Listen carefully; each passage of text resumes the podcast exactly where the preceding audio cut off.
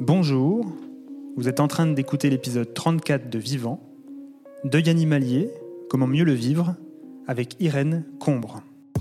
Vivant, ce sont toutes les trois semaines des conversations ordinaires mais inspirantes, singulières et rassurantes pour éveiller votre conscience. Mes invités ont accepté de partager leur histoire et avec eux, vous découvrirez que parler de la mort, c'est avant tout parler de la vie. Je suis Teddy Brodley de tranquillité.fr. Bienvenue dans Vivant.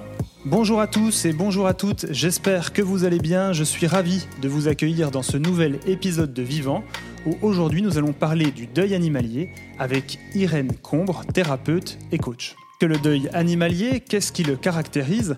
Dans cet épisode, Irène nous parlera de son amour inconditionnel pour les bêtes et nous donnera des clés et des astuces pour mieux vivre le deuil de son animal de compagnie.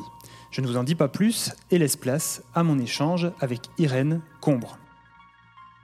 Bonjour Irène, bienvenue dans Vivant. Euh, bah, comment ça va déjà? Bonjour Teddy, je vais très bien et je suis ravie d'être avec toi aujourd'hui puis avec euh, les personnes qui voudront bien écouter. Eh bien écoute, plaisir partagé. Euh, avec toi, on va parler d'un sujet encore peu abordé, celui du deuil animalier. Et euh, bah déjà, pour ceux qui ne te connaissent pas, est-ce que tu pourrais euh, te présenter? Bien sûr, avec plaisir. Donc, je suis Irène et je suis coach professionnel euh, dans l'accompagnement des, ruptures et transitions de vie. Donc, pour toute personne qui se retrouve à un moment euh, de fin dans quelque chose et qui lui qui paraît difficile à, avancer. Euh, et je me suis spécialisée dans l'accompagnement au deuil animalier parce que c'est en fait une passion et j'en ai fait une mission de vie. Et donc je fais particulièrement de l'accompagnement au deuil animalier.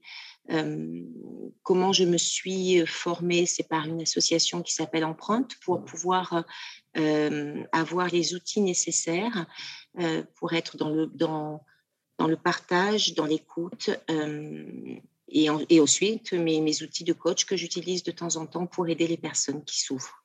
Et du coup, là, tu, parles d'une mission de vie par rapport à ça. Euh, c'est né comment cette, cette vocation finalement de, de te spécialiser sur ce sujet-là? En fait, je, en, en, y réfléchissant, je me dis que ça, ça vient de tout petit, où j'ai eu ma première, mon premier deuil euh, pour ma petite euh, Socrate, qui était une souris blanche aux yeux rouges et qui, et qui est morte un peu à cause de moi parce que je lui ai donné énormément à manger et qu'elle s'est étouffée dans sa cage. Et je l'ai trouvée comme ça un matin et j'ai été dans une culpabilité euh, immense. J'avais 7 ans et je m'en souviens encore. Mmh. Et j'ai eu tout de suite euh, ma maman qui m'a dit euh, Écoute, ne pleure pas, nous irons t'en acheter une autre. Et je pense que ça a commencé de là, aussi loin que je me souvienne. Et puis ensuite, j'ai eu beaucoup d'animaux. et ces dernières années, avec mon mari, on, on, adopte que des vieux animaux dans des refuges. Donc évidemment, ils partent plus souvent, en tout cas plus vite. Euh, et, j'ai dû faire face à leur départ et à la douleur. Et j'ai mis en place pour moi certains rituels euh, qui m'ont aidé.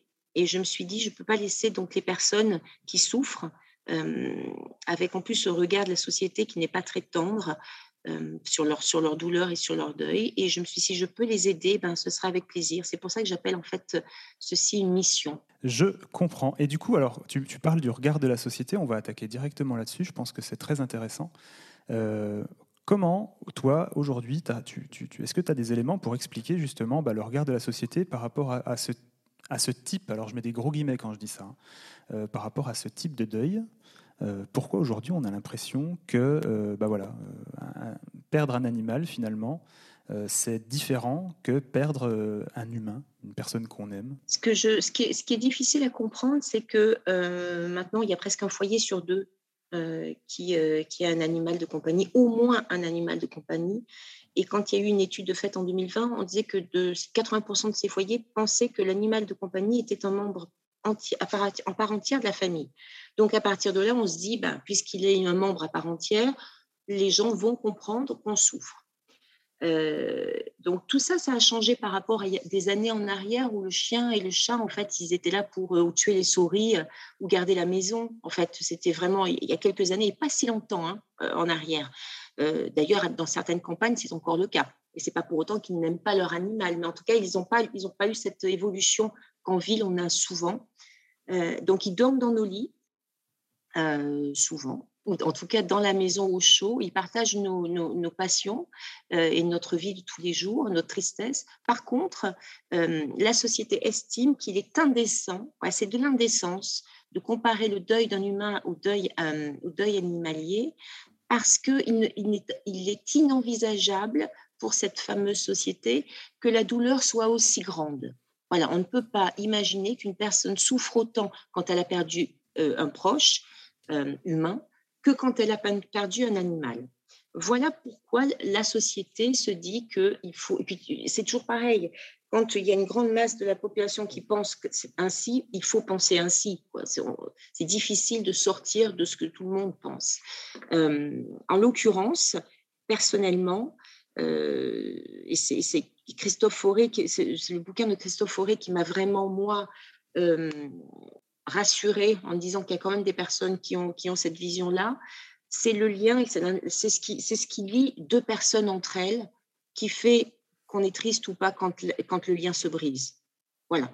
Donc à partir de là, si tu as un, animal et que tu l'aimes plus que tout, même si les gens ne veulent pas l'entendre, quand il part, quand il meurt, eh bien tu perds, euh, tu perds tout. Voilà. Et donc tu t'effondres et en plus avec ce regard de la, société. Alors comme d'habitude avec ce que peut imposer la société, en tout cas la vision qu'elle peut nous donner, parce que voilà, il y a toujours cet écart à mon sens hein, qui est très important, mais sur plein de sujets, hein, entre la vision imposée par la société, euh, donc euh, un peu une espèce de construction mentale qu'on aurait collectivement, etc. Et finalement nos, réalités individuelles euh, de, de, perception. Tu vois, je discutais il y a encore quelques semaines avec une personne qui avait qui, me racontait il y a quelques années la, perte de son, de son chien et que c'était une, enfin voilà, que c'était encore aujourd'hui une tristesse, une tristesse immense quand même. Et je pense qu'il y a beaucoup plus de personnes euh, qui, qui, le vivent mal, voilà, ou qui le vivent pas très bien, qu'on ne veut, bah, qu'on veut bien le croire. Et en plus, il y a cette, tu vis cette douleur, tu as mal, et en plus tu dois te taire. C'est-à-dire que euh, toutes les personnes qui accompagnent le deuil vont, expliquer que l'important est aussi que la personne puisse s'ouvrir et puisse déposer ses émotions qui, qui l'étouffent quand elles sont, euh, quand elles sont, quand elles restent à l'intérieur. Euh, et bien dans le deuil animalier, il y a quand même beaucoup de personnes qui n'ont pas la possibilité de trouver autour d'eux des oreilles capables d'écouter ça. Donc, ils se taisent pour ne pas avoir en plus des commentaires qui sont qui sont odieux pour moi en fait. Les personnes ne se rendent même pas compte en les, en les prononçant. Tu vois, comme ma maman qui m'a dit on ira en acheter un autre. Elle, pour elle, c'était apaiser une douleur en donnant quelque chose à côté. c'est très difficile d'entendre, c'était qu'un clébard, il y en a plein dans les SPA, ça fait déjà deux semaines, tu vas pas continuer, qu'est-ce que tu fais encore avec ta sagamelle? Tout ça, c'est difficile à entendre. Est-ce qu'on pourrait éventuellement imaginer que tu dis une chose pareille quand il y a un humain qui est mort? Non, pas à ce point-là. Pas ce point-là. On, avait parlé dans l'épisode 1 avec Sophie Poupard-Bonnet des, injonctions liées au deuil. Euh, voilà, euh, le fait que mhm. quelques mois plus tard, on puisse euh, avoir des, personnes qui te disent, ben voilà, bah, ça fait ça fait six mois, passe à autre chose. Tu vois, ce genre de choses aussi. là, on est, on est sur un, voilà, c'est encore plus dur du coup parce que bah, les mots sont mal choisis, etc., etc. Et là, pour le coup, il n'y a pas une notion de vouloir euh, euh, finalement faire, euh, faire du bien en disant ça, quoi. C'est juste, on balaye le truc. Non, c'est vraiment, donc c'est très nocif, tu vois, parce que je pense qu'en plus, les gens le disant, voilà, il n'y a pas, des, fois, on a un, mot qui est mal qui est malvenu, comme quand on dit à quelqu'un qui vient de perdre un être, un être cher, comment tu vas ben, Il y a très peu de chances qu'il aille très bien. Donc, c'est pas méchant, au contraire, c'est gentil, c'est une question, mais c'est vrai que on pourrait euh, le dire d'une autre façon, ou euh, comment te sens-tu aujourd'hui, euh, comment avances-tu, voilà. mais ça, c'est de, la, c'est parce qu'on ne sait pas que ces mots peuvent heurter. Par contre, quand on utilise des mots tels que des phrases telles que tu t'as qu'à en racheter un autre, on sait très bien que ça peut pas faire de bien. Enfin, ou alors la personne est vraiment ignorante de l'autre côté. Dans ces cas-là, je voilà. Mais on sait que c'est des mots qui n'apportent pas de réconfort. Oui. Et qui poussent les personnes, au contraire, à se refermer. Et justement, euh, alors toi qui, qui connais très bien le, sujet, Est-ce que tu pourrais nous donner euh, une, vision justement de, bah, de, ce qui se passe, euh, de, ce qui se passe une fois que voilà, on, vit le décès euh, bah, voilà, de son animal de compagnie, etc. Est-ce qu'il y a aujourd'hui un, processus, je dirais, qui serait comme bah, entre guillemets comme, celui d'un humain où il y a toute une séquence de, choses à, faire Qu'est-ce qui, existe aujourd'hui suite à ça? Alors, il y, a plusieurs, possibilités. Si l'animal meurt à, son domicile, puisque maintenant, il y a aussi des vétérinaires qui, lorsque euh, tu dois faire endormir ton animal avant l'euthanasie, euh, acceptent de le faire à domicile. Et il y a même des, sociétés qui le font. C'est-à-dire qu'il y a un vétérinaire en particulier à qui je pense qui se déplace et qui s'occupe de tout ce qui est fin de vie d'animal à domicile. Donc ça, c'est, je trouve, déjà très agréable plutôt que d'avoir à amener son animal, euh, ce qui n'est pas toujours très confortable, ni pour l'humain, ni pour l'animal d'ailleurs. Euh, une fois donc il meurt soit chez toi, soit, évidemment dans la rue euh, s'il a un accident, soit chez le vétérinaire. S'il meurt chez le vétérinaire, en général, le vétérinaire t'explique te, qu'il y a donc des possibilités de ou crémation ou d'inhumation euh, si particulièrement l'animal est assez petit pour être dans ton jardin et il y a aussi certaines, euh, certaines obligations, tu es obligé de mettre de la chaux, tu es obligé de le mettre à temps de, de mètres d'une habitation, etc. Euh, voilà, donc il y a certaines règles à, à, respecter si on veut inhumer son animal dans, dans son jardin. Euh, mais si tu veux, par exemple, opter pour la crémation, en général, le vétérinaire te dit, euh, tu as deux crémations possibles, la crémation individuelle ou la crémation euh, collective. Individuelle, tu récupères les cendres. Collective, ben, elle part, elle part avec, on ne sait pas où, mais en tout cas avec plusieurs, plusieurs animaux morts. la plupart des gens, de plus en plus, choisissent l'individuel pour récupérer les cendres. Et là, c'est là où il y a un petit, petit c'est très bien que tu poses cette question parce que j'ai rencontré des personnes qui ne savaient pas ça. Quand, tu es quand le corps est chez le vétérinaire, le vétérinaire va le mettre dans une chambre froide hein, pour, euh, en, attendant de prendre rendez-vous chez le crématorium. Et ensuite, s'il ne t'explique pas ça, tu vas attendre que le crématorium fasse son travail et ensuite que les cendres soient renvoyées, soit chez le vétérinaire, soit chez toi. Mais il y a une autre possibilité pour ceux qui le veulent, puisque moi, c'est le rituel qui est important pour moi dans mon cheminement du deuil. C'est je, je laisse mon animal effectivement chez le vétérinaire le temps que je prenne rendez-vous moi-même au crématorium et que je sache quand euh, que j'ai une date. Ensuite, je récupère le corps de, mon choupinet euh, le jour ou la veille. en général, c'est la veille parce que pour moi, c'est important d'avoir euh, le corps qui soit un peu moins froid, on va dire. Et le lendemain, je l'amène moi-même au crématorium. Donc, je suis avec lui dans tout le processus. Et ensuite, évidemment, au crématorium, maintenant, il y a beaucoup de choses qui sont très humaines qui sont mises en place, où tu es installé dans une, dans une salle, on, met ton animal dans un petit carton, on t'explique ce qui va se passer, tu peux lui couper des poils, tu peux faire plein de choses, des empreintes ou tout ça. Euh, et ensuite, tu attends à côté dans une pièce, tu vois que ton animal s'en va, euh, que le carton est refermé, et tu as une certitude euh, qui, pour certaines personnes, ça leur manque cette certitude-là de savoir est-ce que c'est bien les cendres de mon animal que j'ai dans l'urne. et là, tu n'as aucun doute parce que tu vois le corps de ton animal partir et la porte se fermer. Et ensuite, évidemment, l'écran s'arrête hein, parce qu'on ne va pas aller dans, dans, quelque chose qui n'est absolument pas facile à regarder. Et voilà, et donc en fait, c'est important, tu vois, que, que tu m'en parles parce que cette partie-là, il y a beaucoup de personnes qui ne sont pas au courant qu'ils peuvent le faire. Euh, ils peuvent simplement demander à leur, euh, à leur veto, même de prendre rendez-vous s'ils veulent le veto, mais récupérer le corps de leur animal et l'amener eux-mêmes au crématorium pour, pour y assister. Donc ça, c'est une chose. Et puis après, il y, a, il y, a, tout ce qui est inhumation. Maintenant, il existe des jolies boîtes je ne vais pas donner de marque là, mais des, jolies boîtes dans lesquelles tu peux mettre ton animal. Tu as même des enfants qui peuvent mettre des petites choses dedans, comme un t-shirt sur lequel il dormait, euh, pour, pour l'accompagner dans, son, dans, son, dans, dans, la terre quand il, pour pas qu'il ait froid, euh, mettre des, des, plantes dedans, euh, dessiner dessus avant de l'enterrer. Et tout ça permet à la personne qui vit ce deuil d'avoir des rituels apaisants, à mon avis. À mon avis. Est-ce que tu penses que la majorité des, des enfin, est-ce que tu penses que tous les vétérinaires sont, sont précisément au courant de, de ce genre de possibilités ou pas? Je pense qu'ils sont au courant, mais je pense aussi que euh, un vétérinaire. Alors attention, il y a des vétérinaires qui sont très, qui prennent le temps parce qu'ils peuvent le prendre aussi. Il y a des choses qui sont mises en place.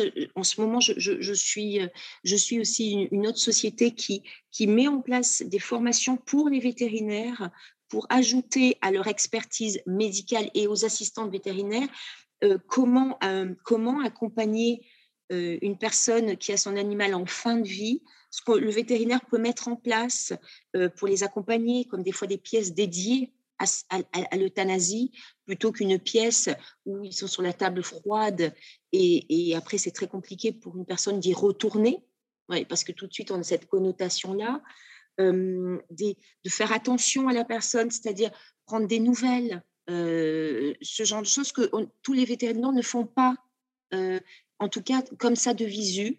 Ça ne veut pas dire qu'ils savent pas que leurs leur, leur clients sont tristes, mais ça veut dire que ils ont fait tout ce qu'ils pouvaient et ils ont utilisé aussi des, mots qui étaient accompagnants en disant vous avez fait le bon choix, etc. Et certains ne savent pas ou ont plus de difficultés à être dans cette, dans cette écoute et cette empathie ou alors n'ont juste pas le temps de le faire.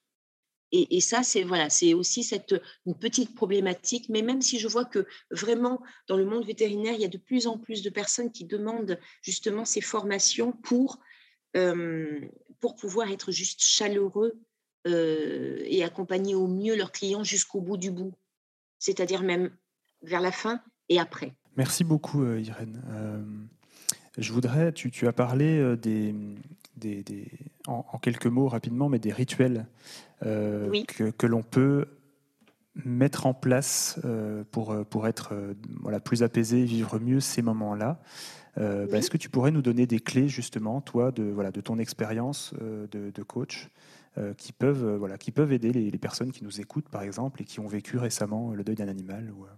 sur, mon, sur mon site, j'ai mis aussi un e-book gratuit qui explique qui donne quelques pistes, parce que c'est difficile de parler de conseils, tu vois, de, pistes, puisque chacun, un deuil est tellement singulier et unique qu'un conseil serait peut-être même déplacé mais en tout cas quelques pistes pour déjà ranger ses affaires sans oublier l'animal. Voilà, donc déjà, ça c'est une chose qui peut aider. Et ça, sur, sur mon site, il, y a cet e-book qui est gratuit.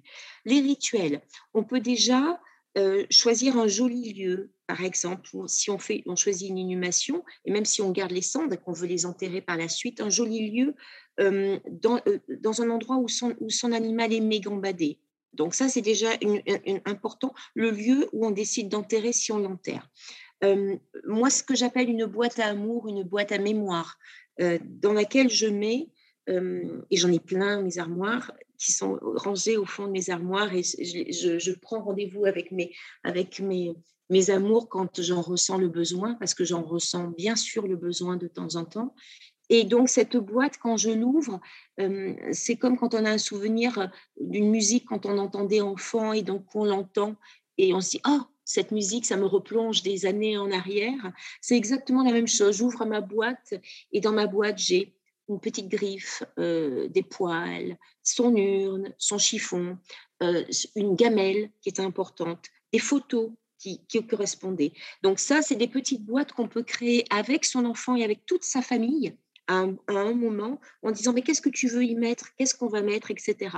Pour ne pas non plus, à mon, à mon avis, rester euh, enfermé avec euh, une illusion de comme comme un déni avec tous les objets en place euh, qui pourraient rendre le deuil encore plus difficile à vivre. Donc, à un moment, déplacer tous ces objets dans un endroit en particulier peut être apaisant. Ensuite, on peut aussi faire un hôtel. J'ai des personnes qui font ça, qui font un hôtel avec l'urne, avec une photo, une jolie photo, avec une bougie qu'ils allument tous les soirs. Apaisant aussi.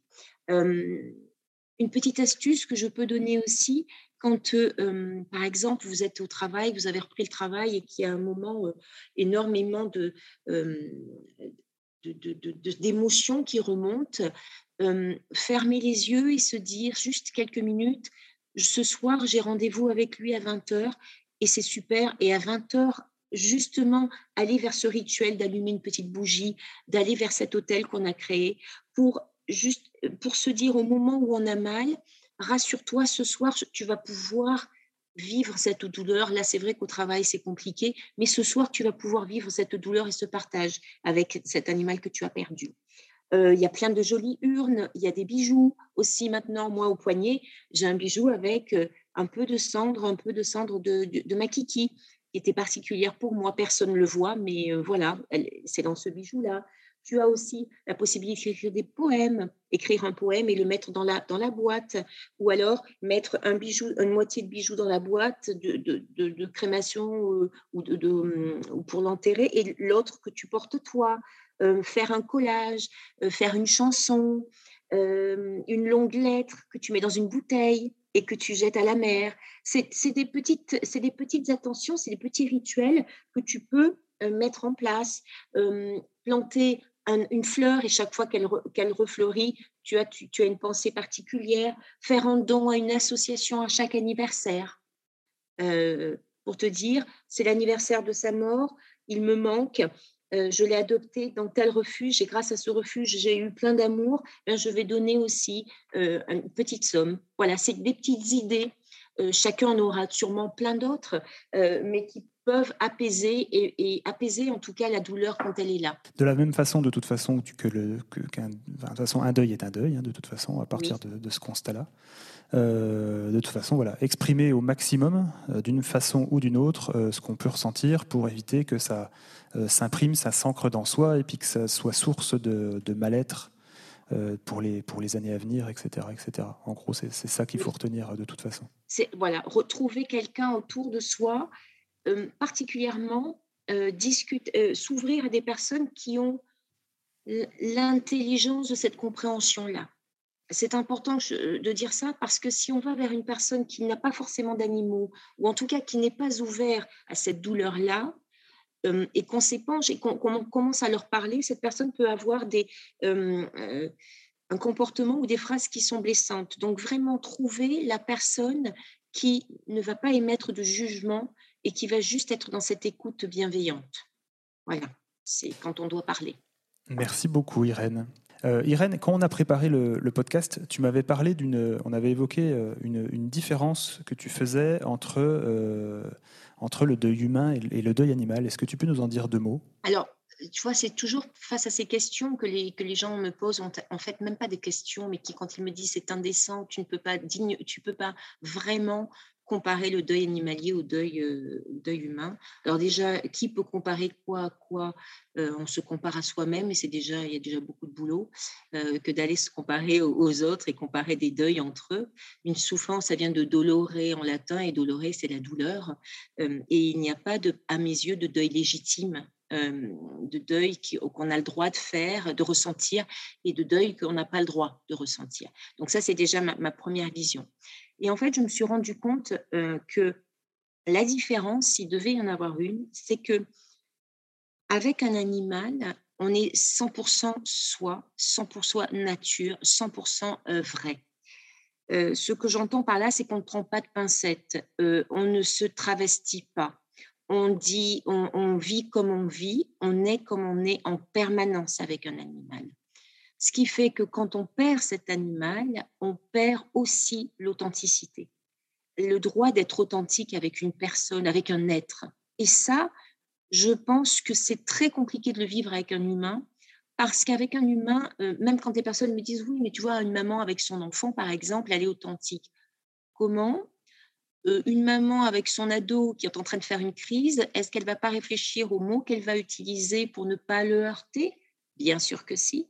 Donc, le naturel et le vrai, tu ne l'as qu'avec l'animal, parce qu'il n'y a pas de jugement en retour et il n'y a pas de, comparaison, oui, de, jugement.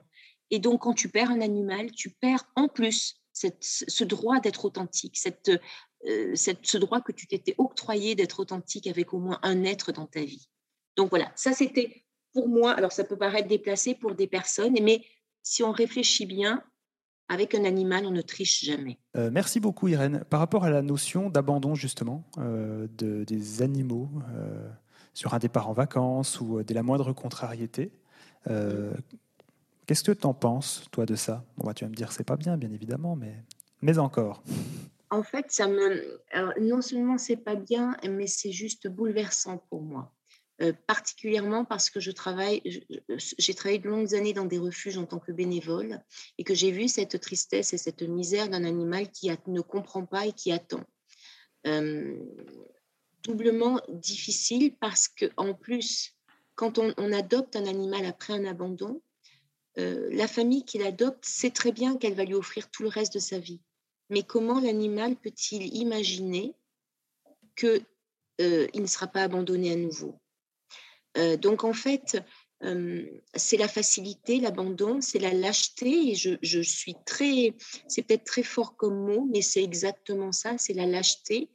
Euh, c'est une mauvaise décision au départ. un animal a une, un laps de vide qui est, qui plus ou moins grand en fonction de sa race, en fonction de c'est un chat, un chien, un cheval, euh, au poisson rouge. Euh, mais quand on prend un animal et qu'on décide de l'adopter, on est responsable de cet animal. Donc les personnes qui font qui abandonnent sont des lâches, ce sont des irresponsables. Voilà, c'est dit. Je suis méchante, oui. Voilà. Euh, ce, sont, ce sont des personnes cruelles qui ne se rendent pas compte de ce que ça fait, voilà, de ce que l'animal vit et ensuite, il y a aussi cette possibilité que cet animal ne ressorte plus jamais d'un refuge. Il faut aussi le, peser. Euh, quand on, abandonne, comme moi, le dernier animal que j'ai adopté, c'est ma petite Lola, qui est ma star. Euh, Lola, elle, a été abandonnée à 11 ans à la SPA avec un cancer de la truffe. Voilà. Euh, quelle est, sa chance d'être adoptée? Sauf par des, fous un peu comme mon mari et moi. Mais quelle est sa chance d'être adoptée? Elle est, très maigre, cette chance-là. Et je, comprends, parce que les personnes voudraient passer le plus de temps possible avec un animal et donc vont plus aller vers un jeune. Euh, je peux, comprendre ça. Et pourtant, euh, si tu me le permets, par rapport à ce, truc d'abandon, je vais en plus rajouter quelque chose pour l'adoption des animaux seniors mais quel bonheur, mon Dieu, quel bonheur d'offrir euh, d'offrir une, dernière chance à ces animaux et de leur ouvrir notre porte, notre cœur. Ils nous le rendent au centuple, un débordement d'amour. Alors oui, les frais vétérinaires sont là, oui, je l'accorde. Euh, les petits pipis et les petits oublis sont là, oui, c'est vrai. Euh, l'arthrose là, oui, les médicaments, oui, tout ça c'est vrai, mais l'amour en, comparaison est juste euh, immense. Ça, c'était une petite aparté donc euh, pour l'adoption des seniors qui est juste euh, très difficile pour les refuges parce que les gens évidemment ne vont pas vers cette adoption-là. Il est important aussi quand on adopte un animal de peser le pour et le contre et de savoir qu'un animal coûte d'argent aussi. Et que si on n'a pas les moyens, il y, a, il y a des SPA, il y a, il y a des frais euh, qui peuvent être remboursés par certaines SPA puisqu'ils ont des vétérinaires. Mais si on n'a pas les moyens, soyons famille d'accueil. Voilà. Tu veux un animal chez toi, tu veux que ton, que ton enfant grandisse avec un animal ou en tout cas apprenne ce que c'est que d'avoir un animal, sois famille d'accueil. Tu permets aussi à l'animal de se retaper, tu permets aussi à l'animal d'apprendre certaines choses qui fait que notre famille va l'adopter derrière, mais ne prends pas la responsabilité d'avoir un animal si financièrement tu ne peux pas. Ça peut être très lourd. Euh, encore une fois, tu vois, le bulldog français, c'est un, une race qui a des hernies discales euh, qui coûtent une fortune, euh, compliquée. Donc, c'est aussi une, une des, dans le choix de reprendre un animal ou de prendre un animal, c'est important de penser à ça aussi. De penser à qui va pouvoir le garder quand on s'en va. De, euh, de penser, est-ce que à mon âge, je prends un jeune? Parce que ça aussi, c'est important.